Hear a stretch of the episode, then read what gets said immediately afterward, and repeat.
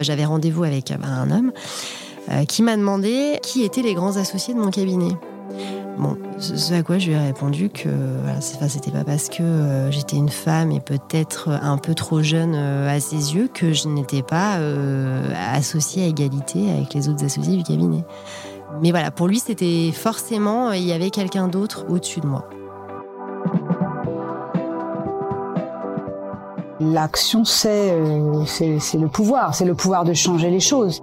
On devrait avoir 57% euh, de femmes dans les comités dirigeants. On est à 17%. On devient femme de pouvoir. Le pouvoir pour le pouvoir, c'est pas, c'est pas un but. C'est Madame la Présidente. Bonjour Karine, euh, merci d'être là. Je suis vraiment super contente de t'accueillir dans ce podcast. Alors pour l'audience, nous nous connaissons depuis l'enfance, donc ça fait un petit moment et euh, du coup nous allons nous tutoyer et je me permets de m'abstenir d'employer ton titre honorifique de maître auquel tu as le droit en tant que commissaire de justice. Alors pour ceux qui ne le savent pas, c'est le nouveau nom de la profession du de justice. Tu es associé de ta propre étude depuis 2020.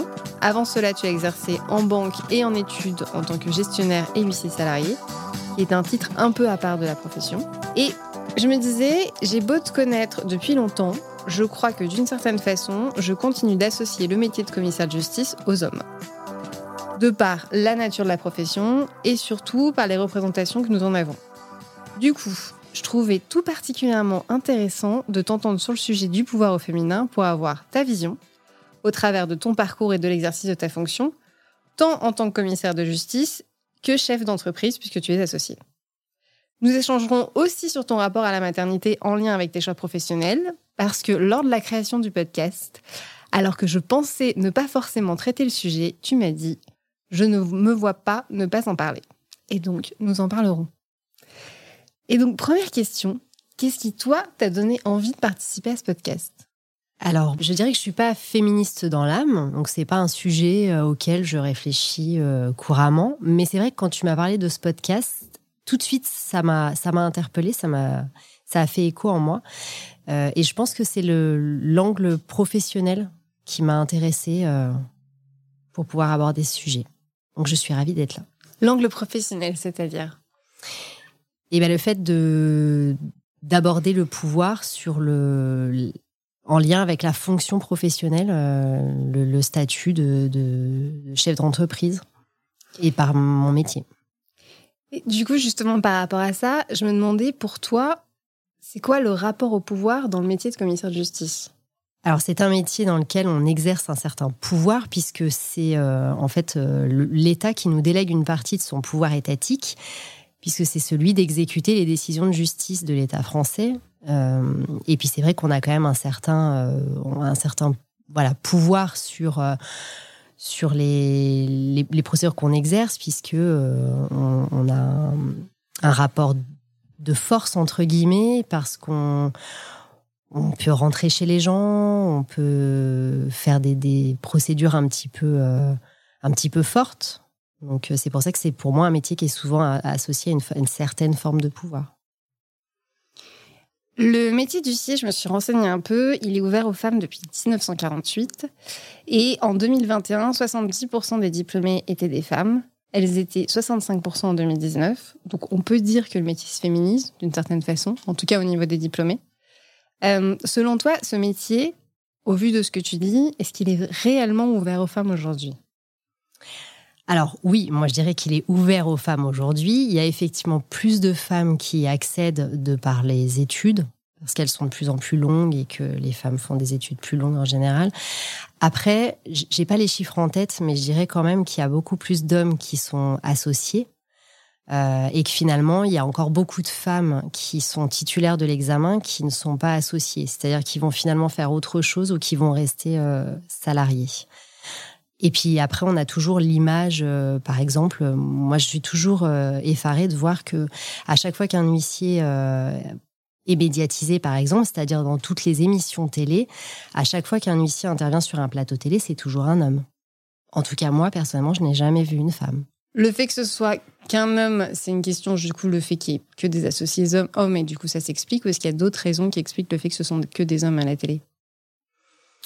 Je sais pas parce que moi j'ai jamais été euh, personnellement euh, invité à faire ce genre de choses. Mais en tout cas, j'ai déjà entendu, euh, des confrères m'expliquer que dans leur étude, quand ils avaient été euh, mandatés pour, pour travailler sur des, des événements médiatisés, on leur avait demandé à ce que la personne qui soit mise en avant soit l'associé homme de l'étude. Après, dans les films et les téléfilms, tu peux voir que c'est exactement pareil. Ce n'est jamais une femme. Pour toi, qu'est-ce qui est le plus compliqué dans ton métier? Je trouve que ce qui est le plus compliqué, c'est d'arriver à se, à se positionner, en fait, euh, par rapport à toutes, justement, toutes ces problématiques entre euh, la, la, fonction qu'on exerce, les difficultés qu'on peut avoir face aux gens, euh, toutes ces choses qui font que c'est parfois compliqué d'arriver à, à se positionner en fonction de la situation qu'on a en face de nous qui, qui peut être parfois dans notre métier difficile. Tu as des exemples? Je sais pas, par exemple, euh, quand on se retrouve, euh, bah voilà, moi, quand je me retrouve un matin euh, obligée de, de, procéder à l'expulsion de quelqu'un dont la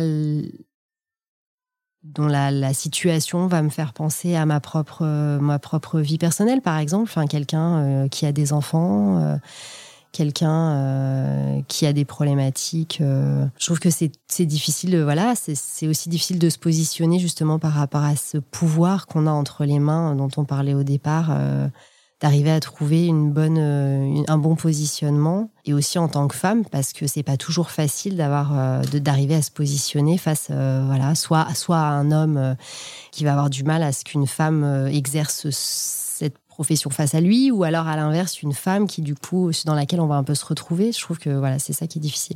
J'imagine que quand tu as choisi cette profession, tu savais que ce n'était pas forcément toujours évident. Qu'est-ce qui fait que tu l'as choisie Alors moi, j'ai choisi cette profession euh, bah, déjà parce que j'ai étudié en faisant des stages pas mal de professions juridiques et que c'est finalement celle dans laquelle je me suis le plus éclatée.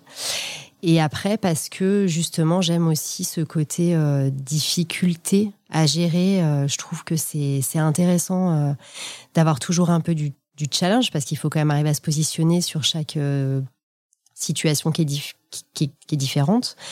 Et parce que je trouve que le rapport un peu difficile qu'on peut avoir avec les gens et les situations qu'on a face à nous, et eh ben c'est intéressant de savoir les gérer justement. Et moi, c'est ce que j'aime dans mon métier et le faire aussi d'une façon on va dire, un peu humaine et un peu douce. Et je trouve que c'est un sacré challenge d'arriver à le faire euh, quand on doit faire ce qu'on fait.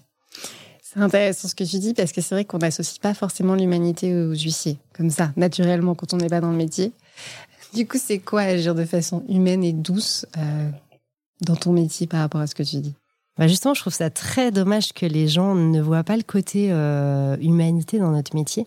Parce que pour moi, c'est finalement un des métiers les, les plus dans, l'humain et dans le social, en fait. Parce que finalement, c'est nous qui sommes confrontés euh, aux situations les plus délicates. Et parce que euh, bah, on fait quand même du social, c'est-à-dire qu'on est parfois le dernier lien qu'ont certaines personnes avec la société.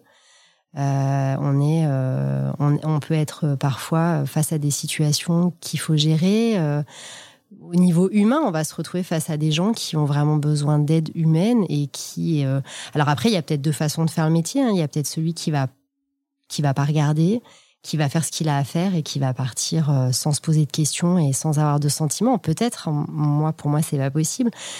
Donc, je, trouve vraiment qu'il y a un côté vraiment social dans notre métier. Et moi, c'est vraiment ce que j'aime. Et le faire, euh, voilà, quand, je dois faire bah, j'utilise toujours l'exemple de l'expulsion parce que c'est vraiment la procédure la plus compliquée euh, pour nous humainement et parce que nous, moi j'en fais beaucoup avec mon associé. Euh, et bah, quand j'arrive à, à, le faire, mais à faire en sorte que ce soit un tout petit peu moins difficile pour les personnes que j'ai en face de moi, pour arriver à leur trouver peut-être une, une solution quelque chose et arriver aussi à discuter et, et, à, leur expliquer que qu'il y a peut-être d'autres perspectives pour elles derrière et que plus tard je les revois, ça m'arrive et qu'elles me disent bah vous aviez raison, euh, j'ai réussi à rebondir, bah voilà, moi je trouve ça génial en fait. Euh, est-ce que tu te souviens du jour où tu es devenue associée? Oui, bien sûr. Est-ce que tu peux nous le raconter? Alors moi, c'est un peu particulier le jour où je suis devenue associée parce que hum, c'est tombé dans une période particulière. On était en plein confinement.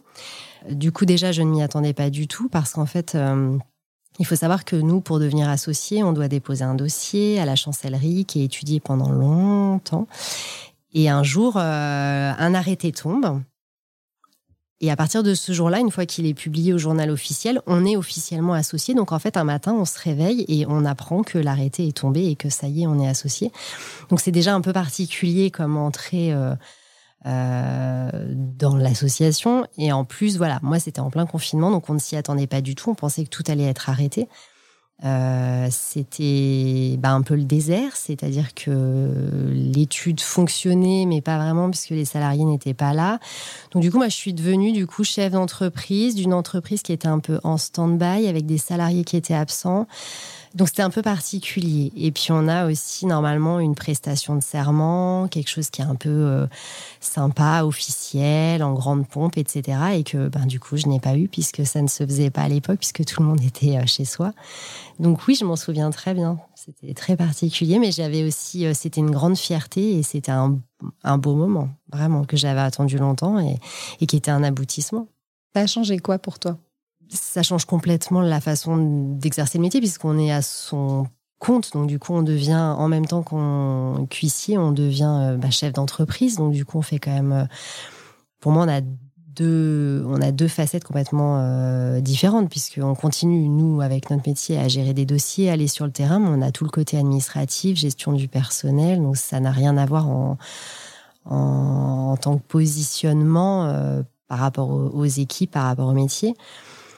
Et puis après, alors après, oui, ça a aussi des, bah, des inconvénients. Ça met beaucoup de responsabilités sur les épaules. On voit les choses complètement différemment. Euh, on est bah, du coup impliqué, euh, j'ai envie de dire, 365 jours par an, 24 heures sur 24. Euh, on a une charge mentale qui est quand même assez, euh, assez importante puisqu'on, bah voilà, en plus de gérer tout le reste, on gère quand même une entreprise. Et puis après, il y a des côtés positifs. On, a un rythme qui est complètement différent puisqu'on est son propre, son propre patron. Euh. Et après, moi, c'est vraiment une fonction qui me, qui me, qui me correspond et dans laquelle je me sens vraiment à l'aise. Donc, ça a changé le fait que, oui, je pense que je me sens mieux que quand j'étais salarié. Mais ça, je pense que c'est vraiment propre à chacun. En quoi tu te sens mieux? Parce que j'ai l'impression d'être plus à ma place. C'est quelque chose qui me correspondait plus, en fait. Je, sais, je, je, je me sens, euh, on va dire, bien dans mes baskets euh, là où je suis et ça, me, ça me convient. Je pense pas que ça convienne à tout le monde, mais moi, ça me convient. Tu parles beaucoup d'être chef d'entreprise, qu'en effet, comme tu es associé de ton étude, tu es chef d'entreprise. Ça veut dire quoi pour toi être chef d'entreprise Et c'est quoi les compétences que tu y associes? Alors, être chef d'entreprise, ça veut dire que ben, c'est toi qui mènes ton propre bateau, on va dire. Tu as la responsabilité euh, de l'entreprise dans laquelle tu travailles et dans laquelle tu fais travailler euh, des gens. C'est un peu un, troisième bébé pour moi, entre guillemets. Après, les compétences, euh, je pense qu'il faut, faut avoir quand même une sacrée énergie, je pense, parce que ça prend quand même de l'énergie. Après, il faut forcément des compétences managériales un petit peu, même si nous, c'est pas ce qu'on nous apprend euh, vraiment à l'école.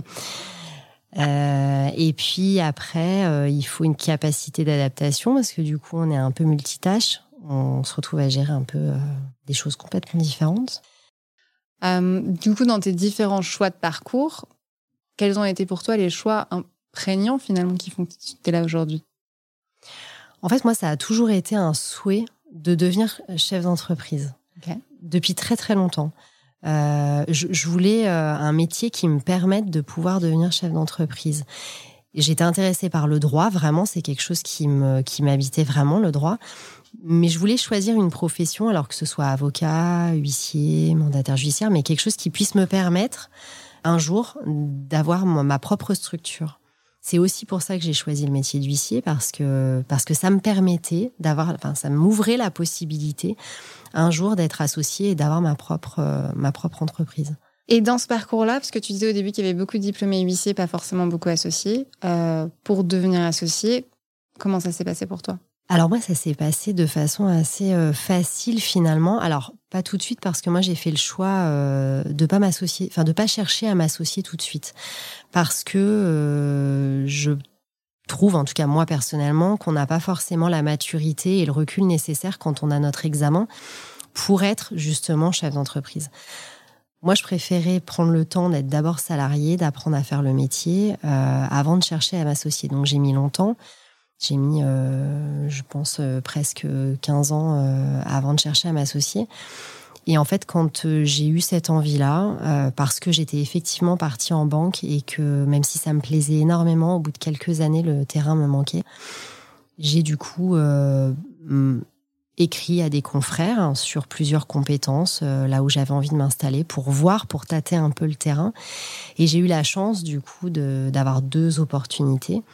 Euh, dont celle euh, que j'ai prise avec mon associé.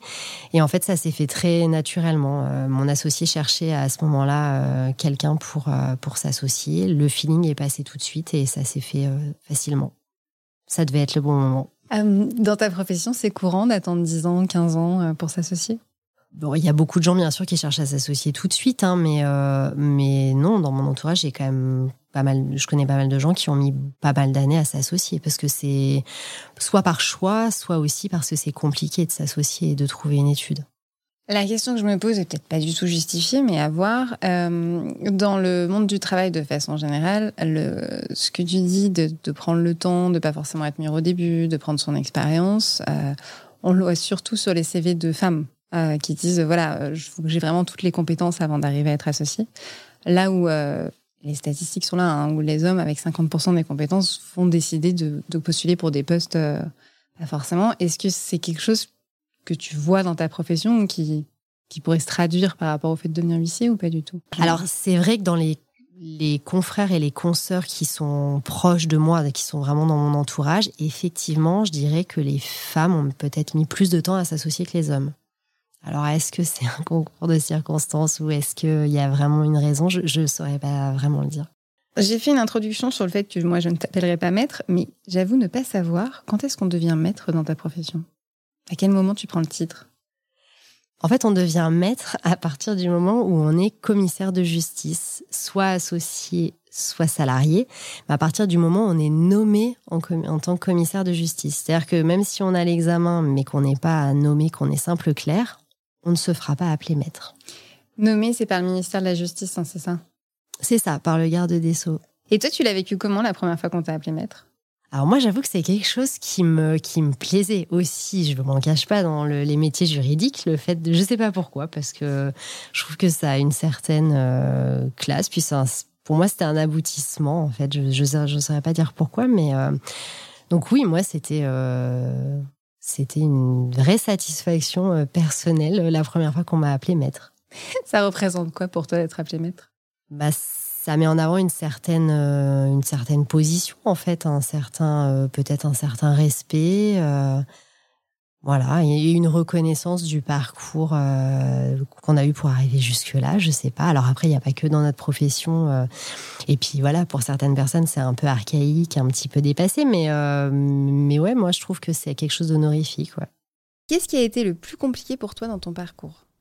Alors le plus compliqué, ce qui me vient tout de suite à l'esprit, c'est euh, quand euh, j'ai dû annoncer euh, ma grossesse à mes patrons de l'époque, dans une étude, une grosse étude dans laquelle je venais d'arriver. ça a été très mal pris. ça s'est pas très bien passé et c'est quelque chose qui reste, qui me reste un peu, c'est un peu un souvenir amer dans ma carrière. Tu te souviens de comment ça s'est passé? Alors c'était il y a longtemps, hein. Euh, donc exactement non, mais euh, en fait j'étais arrivée euh, dans cette étude depuis peu de temps. J'étais toujours dans la même ville, mais j'avais changé d'étude à ce moment-là, donc vraiment, voilà, sans imaginer que en fait j'étais enceinte.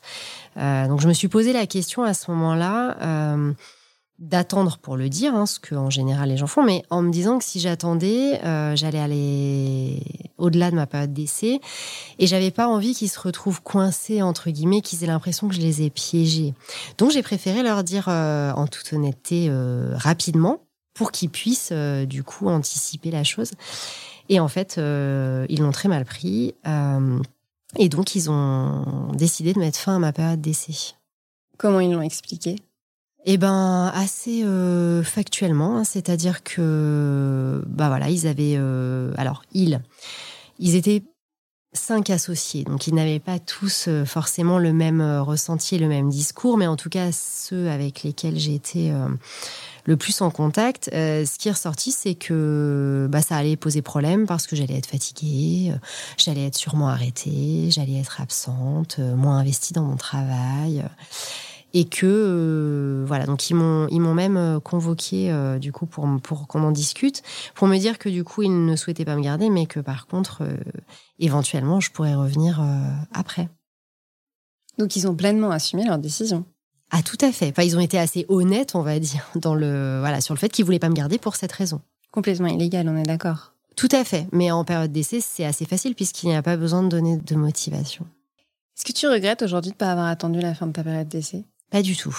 Pourquoi? Alors s'il y a bien une chose dont je suis sûre, c'est pas du tout, parce que ça m'a permis en fait euh, de, bah, de, voir comment ils étaient et de ne pas rester dans cette étude qui ne correspondait pas du tout euh, euh, à ma vision des choses. Et en plus, pour le coup, j'ai trouvé retrouvé du travail tout de suite après, en étant très honnête et en disant tout de suite que j'étais enceinte, hein, parce que pour le coup, ça se voyait puisque j'avais terminé quand même ma période d'essai chez eux, parce que je voulais travailler jusqu'au dernier moment. Et du coup, euh, eh ben j'ai travaillé jusqu'au bout. Euh, alors que eux n'ont pas réussi à me remplacer. Donc euh, j'ai trouvé que c'était assez, c'était assez drôle du coup parce que finalement ça s'est plutôt retourné contre eux et que et que moi j'ai bien tenu le coup sur mon nouveau poste jusqu'au dernier moment et, voilà j'ai eu mon fils et je suis retournée travailler dans l'entreprise dans laquelle j'étais avant mon accouchement et j'y suis restée plusieurs années. Donc finalement c'était très bien. Comment tu l'as vécu cette annonce? Que tu m'as dit que c'était un des moments les plus durs pour toi. Eh ben, je l'ai vécu comme une injustice, en fait, parce que même si avec le recul, je suis très contente que ça se soit passé comme ça, parce que voilà, la vie m'a montré que finalement c'était très bien que, que ça se soit passé comme ça. Sur le coup, j'ai trouvé que c'était euh, bah, c'était ultra injuste, et puis ça m'a bah, ça m'a dévalorisé entre guillemets, parce que du coup, on, m'a fait passer pour quelqu'un qui finalement allait euh, bah, aller me servir de ça pour me mettre en arrêt, arrêter. Alors que moi, pas du tout. Enfin, moi, j'adore ce que je fais et je voulais surtout pas m'arrêter de travailler. Donc, euh, euh, j'ai trouvé ça, euh, ouais, injuste. Tu as insisté après sur le fait que tu avais bien retrouvé le travail tout de suite, que tu étais bien allé au bout, que tu avais bien repris juste après ton congé mat. En quoi c'est important pour toi? Bah, je, trouve qu'on associe trop dans notre société justement la maternité à quelque chose de négatif euh, dans le monde du travail. Et, euh, et pour moi, bah voilà, c'était une façon, c'est une façon de montrer qu'en fait, euh, non, ça n'a pas un impact, un impact négatif. alors oui, il y, y, a certains cas, bien entendu, pour des raisons médicales, mais comme n'importe quoi, en fait, comme n'importe quel salarié peut tomber malade à n'importe quel moment je, je trouve qu'on stigmatise trop la maternité euh, euh, et que du coup, bah forcément, on stigmatise les femmes par rapport à cette maternité dans le monde du travail. Aujourd'hui, tu es de l'autre côté, tu es chef d'entreprise. Euh, comment tu gérais ce genre de situation en sens inverse? Eh ben, alors forcément, oui. sur le coup, que que ce soit pour cette raison ou pour une autre, hein, d'ailleurs, à chaque fois qu'un salarié vient me voir pour m'annoncer que euh, il va partir ou qu'il va être absent pour telle et telle raison, à chaque fois en tant que chef d'entreprise, c'est un coup parce que un coup euh, au moral, hein. parce que ben c'est une problématique à gérer, hein, faut pas se le cacher. C'est voilà, euh, c'est forcément on sait que ça va entre guillemets nous retomber dessus et qu'il va falloir trouver des solutions à un nouveau problème entre guillemets. Par contre, euh, par contre, voilà, ça fait ça, fait partie de la vie et, bien évidemment que quand on recrute des femmes, on espère euh, qu'elles soient épanouies dans leur vie privée et forcément, ça fait écho à mon histoire, à moi, donc j'ai j'ai pas envie de faire ressentir à quelqu'un ce qu'on m'a fait ressentir à moi. Par contre, donc ça, je l'ai je l'ai toujours bien en tête et, euh, et j'aurai toujours ça. Euh, je je ferai en sorte. Alors, ça ne m'est pas encore arrivé en tant que chef d'entreprise parce que je n'ai pas eu le cas moi dans mon entreprise. Mais par contre, euh, j'ai déjà à plusieurs reprises embauché des femmes jeunes et ça m'a pas posé problème. Si demain ça devait arriver, tu te préfères qu'elle te l'annonce avant ou après la fin de la période d'essai? Ah bah alors franchement pour le coup, peu importe parce que pour le coup, je ne ferai jamais ce qu'on m'a fait. Euh, je ne prendrais pas cette décision euh, si on m'annonçait ça avant la fin de la période d'essai. Donc peu importe. Je te pose la question parce que tu as insisté euh, tout à l'heure quand on parlait de ce qui t'est arrivé, tu as insisté sur le fait que tu voulais pas je ne sais plus comment tu as phrasé ça, mais euh, ça te parle, je vois que ça te parle. Oui, je, je comprends ce que tu veux dire. C'est-à-dire que moi, j'ai eu peur que mes employés pensent que je les avais piégés. Exactement. Donc, tu me retournes la question. Exactement. Oui, alors c'est vrai que j'ai pas pensé à ça. Peut-être que si on m'annonçait ça euh, juste après la fin d'une période d'essai, j'aurais peut-être l'impression. Alors, du coup, ce serait un peu différent. C'est-à-dire, j'aurais pas l'impression qu'on m'a piégée. J'aurais l'impression qu'on m'a prise pour quelqu'un que je ne suis pas. C'est-à-dire que on, je vais me dire qu'on a pensé que potentiellement je pouvais faire ce qu'on m'a fait et que c'est pour ça qu'on me l'a pas dit à ce moment-là. Et ça, par contre, bah, ça m'embêtera parce que ça veut dire que la personne que j'ai en face de moi, elle n'a pas compris euh, qui j'étais. Qu'est-ce que tu pourrais dire à tes, à tes confrères et consoeurs qui se confronteraient au sujet ou qui se poseraient la question sur le sujet? Bah, Moi, j'ai envie de dire que de toute façon, quand on embauche un salarié, on ne sait jamais ce qui va arriver. C'est-à-dire que oui, alors une femme jeune, on va tout de suite penser à ça, on va se dire, bah tiens, elle va faire des enfants. Bon, euh, moi j'ai déjà eu une collaboratrice euh, qui a été en arrêt euh, pendant le temps d'un congé maternité, mais alors que ça n'avait rien à voir avec ça.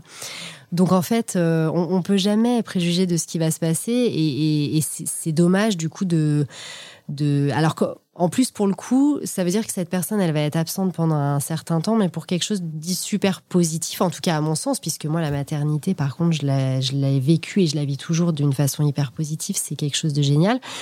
Donc je me dis que enfin ça va apporter à cette personne quelque chose de d'hyper positif euh, qui va peut-être avoir aussi derrière un impact positif sur son travail parce que je pense que voilà quand on a des enfants on est hyper motivé, on a envie de de travailler euh, bien et, vite pour pouvoir les retrouver et être bien dans ses baskets et être bien dans son job. Moi, je, leur conseillerais de voir le, côté positif euh, de la chose et, et, de se dire que de toute façon, voilà, c'est un cas de figure qui peut arriver avec euh, n'importe quel salarié, euh, même avec un homme à qui il arriverait quelque chose. Tu as deux enfants qui ont 7 ans d'écart, donc euh, il y a quand même un sacré écart entre les deux. ce qui fait que quand tu as eu le premier et le deuxième, tu n'étais pas au même niveau de ton parcours professionnel. Alors effectivement, quand j'ai eu mes enfants, c'était deux époques complètement différentes pour moi. Et c'est vrai que voilà, quand j'ai eu mon fils, c'était un choix, mais c'était un peu compliqué pour moi de me positionner. Euh, j'avais pas de perspective de devenir associée à ce moment-là, mais c'est vrai que forcément on se pose aussi la question puisque moi c'était vraiment ce que je voulais, donc euh, euh, on se pose la question de est-ce que ça va m'empêcher après de m'installer. bon, ça a été finalement un concours de circonstances qui a fait que ça m'a fait changer de, domaine. Quand j'ai eu ma fille, c'était complètement différent puisque pour le coup j'étais déjà huissier salarié. Et j'avais déjà le, le, projet avec mon associé de racheter l'étude. Donc la donne était complètement différente. Euh, c'était de nouveau euh, un, stress parce que parce que je ne savais pas voilà comment mon associé allait le prendre, comment j'allais pouvoir gérer en fait cette nouvelle euh, cette nouvelle maternité avec une entreprise à gérer en même temps. Bon, on va dire que voilà, les, les choses se sont faites avec un timing que j'avais pas que j'avais pas vraiment anticipé et du coup tout est arrivé en même temps. C'est-à-dire que j'ai eu ma fille, au moment où mon arrêté est tombé, où je me suis associée euh, en même temps que euh, le Covid, etc., comme je l'ai expliqué tout à l'heure. Mais finalement, je l'ai beaucoup mieux vécu que, que pour mon fils, parce que même si ça a été euh, difficile, j'ai pas pu m'arrêter de travailler. Et ben, c'était finalement un choix que moi j'avais à assumer et que j'ai assumé et je, n'avais pas de, de, compte à rendre, on va dire à part à mon associé avec lequel ça s'est très bien passé. Juste dans ce que tu dis, c'est que le premier, le premier enfant, finalement, t'a fait sortir de la profession et le deuxième t'a fait rester parce que tu étais déjà associé, en fait. Oui, c'est vrai. Un peu, on peut le voir comme ça. T'en fais pour bien comprendre, alors que finalement, on pourrait se dire, euh, le deuxième, tu l'as eu, t'as pas eu de congé maternité, t'as dû gérer. Après, comme tu dis, t'as eu un associé qui était plutôt soutien. Oui, tout à fait.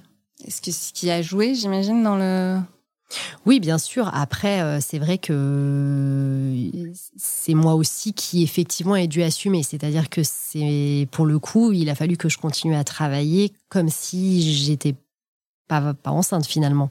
C'est-à-dire qu'un salarié aurait été arrêté et ce serait, euh, euh, il n'y aurait pas eu de, de discussion. Moi, c'est vrai que voilà, on va dire que le le deal, c'est que de toute façon, il fallait que je continue à travailler. Donc, euh, on est une profession dans laquelle euh, notre particularité, c'est qu'on ne peut pas se faire remplacer une fois qu'on est nommé. On est nommé en, notre nom personnel.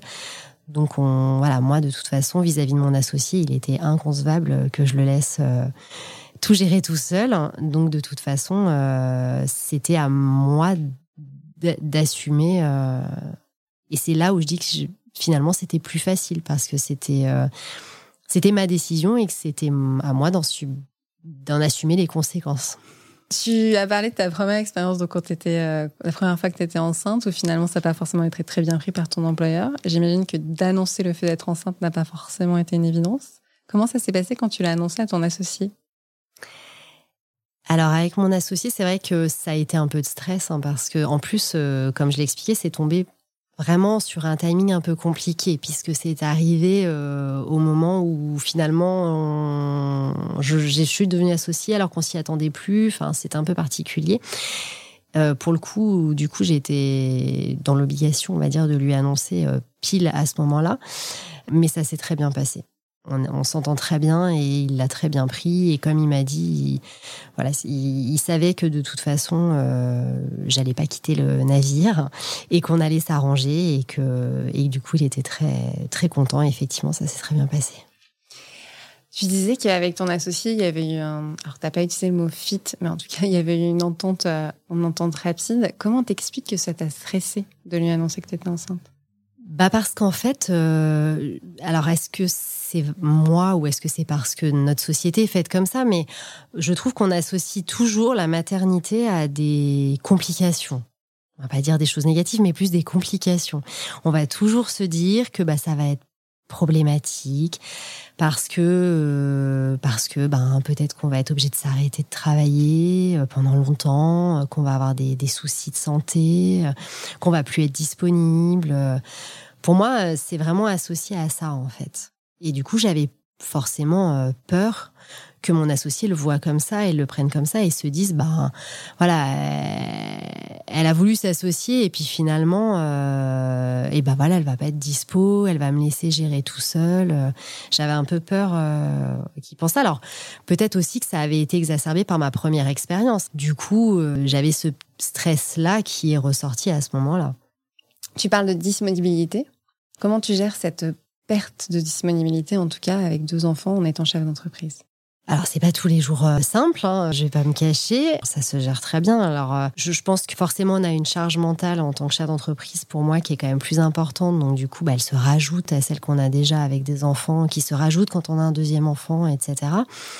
Par contre, on va pas se cacher non plus qu'être chef d'entreprise, ça permet aussi euh, d'adapter son emploi du temps, euh, voilà, de pouvoir bah, travailler le week-end ou le soir pendant les vacances quand on n'a pas pu être plus disponible avant. C'est une organisation qui est complètement différente et c'est pour ça que je disais que moi, elle me convient mieux parce qu'effectivement, elle me permet euh, de gérer peut-être plus facilement ma vie personnelle, même si effectivement, il, parfois, à l'inverse, j'ai des contraintes que n'aurait pas un salarié et qui font que je dois jongler et me débrouiller pour arriver à tout concilier. Et c'est pas tous les jours évident.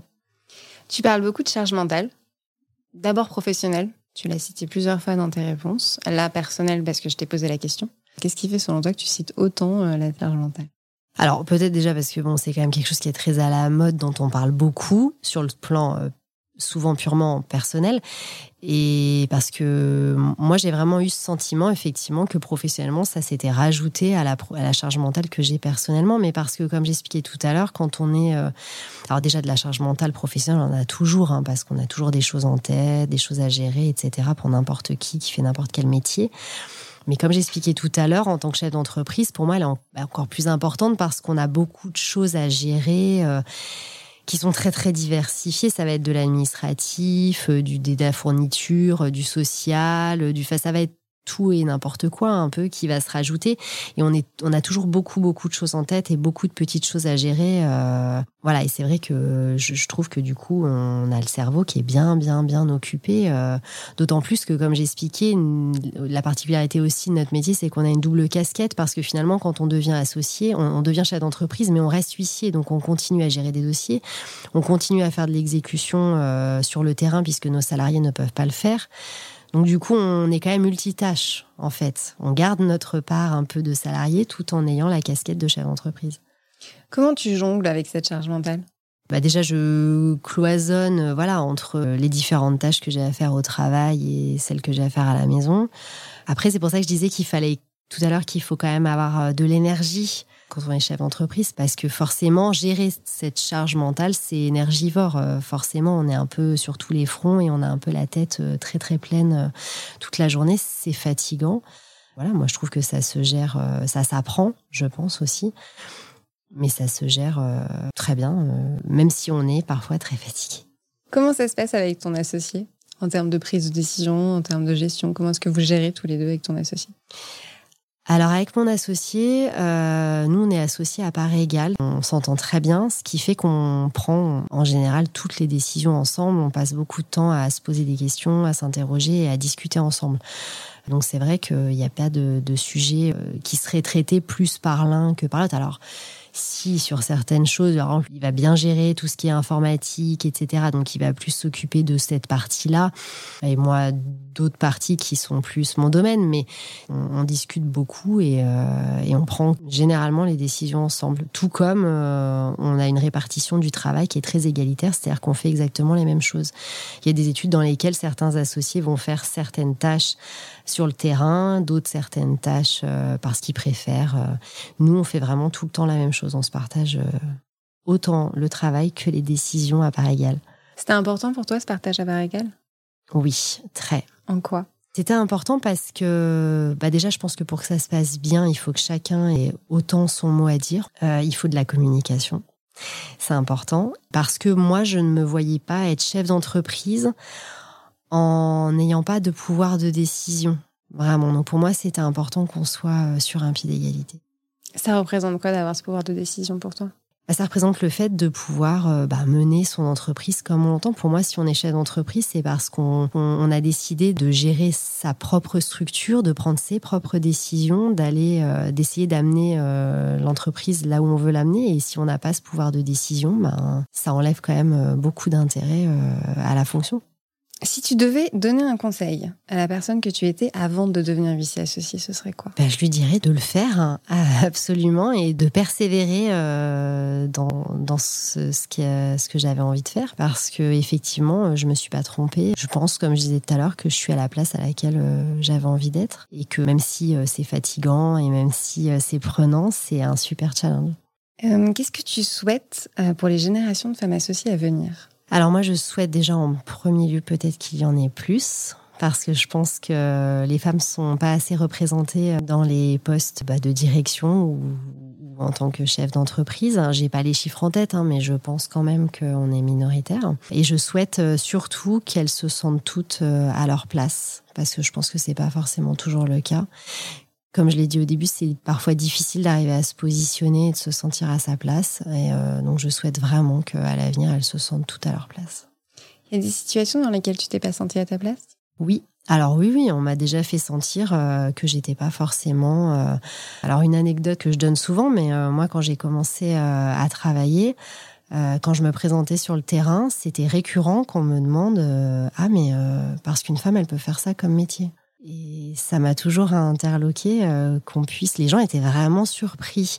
Et je pense, même si on me fait moins la réflexion aujourd'hui, que c'est toujours le cas. Il y a des gens, euh, et d'ailleurs, des fois, on me demande, euh, quand j'ai des rendez-vous, mais ah, mais c'est vous?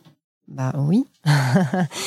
Parce que je pense qu'effectivement, il y a des gens qui qui s'imaginent pas qu'une femme, eh ben, elle peut être à ma place. Ou une autre anecdote qu'on m'a faite il y a pas longtemps, on m'a demandé, euh, j'avais rendez-vous avec euh, un homme euh, qui m'a demandé qui étaient les grands associés de mon cabinet. Ce à quoi je lui ai répondu que enfin, c'était pas parce que j'étais une femme et peut-être un peu trop jeune à ses yeux que je n'étais pas associée à égalité avec les autres associés du cabinet.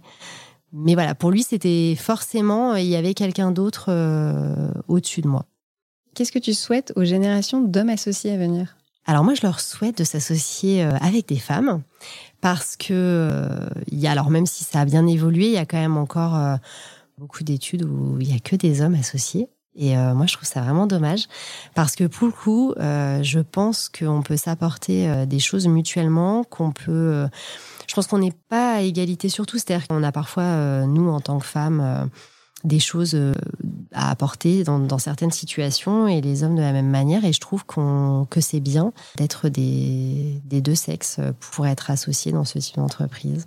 Donc je leur souhaite de s'associer avec des femmes. À quoi tu penses quand tu dis que vous, vous avez des choses à apporter eux aussi?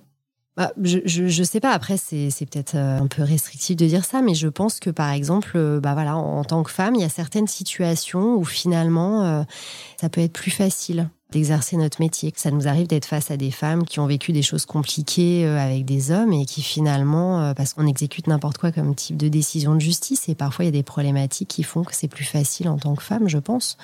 Puis après, dans, l'inverse, c'est vrai aussi. Je pense que c'est parfois euh, plus, plus facile dans certaines situations que ce soit un homme. Selon toi, qu'est-ce qui doit fondamentalement changer dans la société pour arriver à une égalité de pouvoir? Eh ben, les mentalités, pour moi, il faut absolument qu'elles évoluent pour qu'on puisse arriver à une égalité de pouvoir, euh, parce qu'on a encore trop de gens qui pensent que le pouvoir euh, ne peut être exercé que par des hommes, ou alors euh, que le pouvoir ne peut pas être exercé de la même manière par les hommes et par les femmes. Enfin, il y a encore beaucoup de travail à faire sur les mentalités, je pense. Et à quoi tu penses quand tu parles de mentalité? Bah, la façon de voir les choses, enfin les peut-être les, les stéréotypes en fait qu'on a dans notre société, enfin que beaucoup de gens ont. Oui, je pense qu'il y a encore beaucoup de stéréotypes qui sont pas forcément fondés et qui font, qui font beaucoup de mal euh, sur ce sujet. Selon toi, comment est-ce qu'ils peuvent évoluer ces stéréotypes? Ça, c'est une grande question.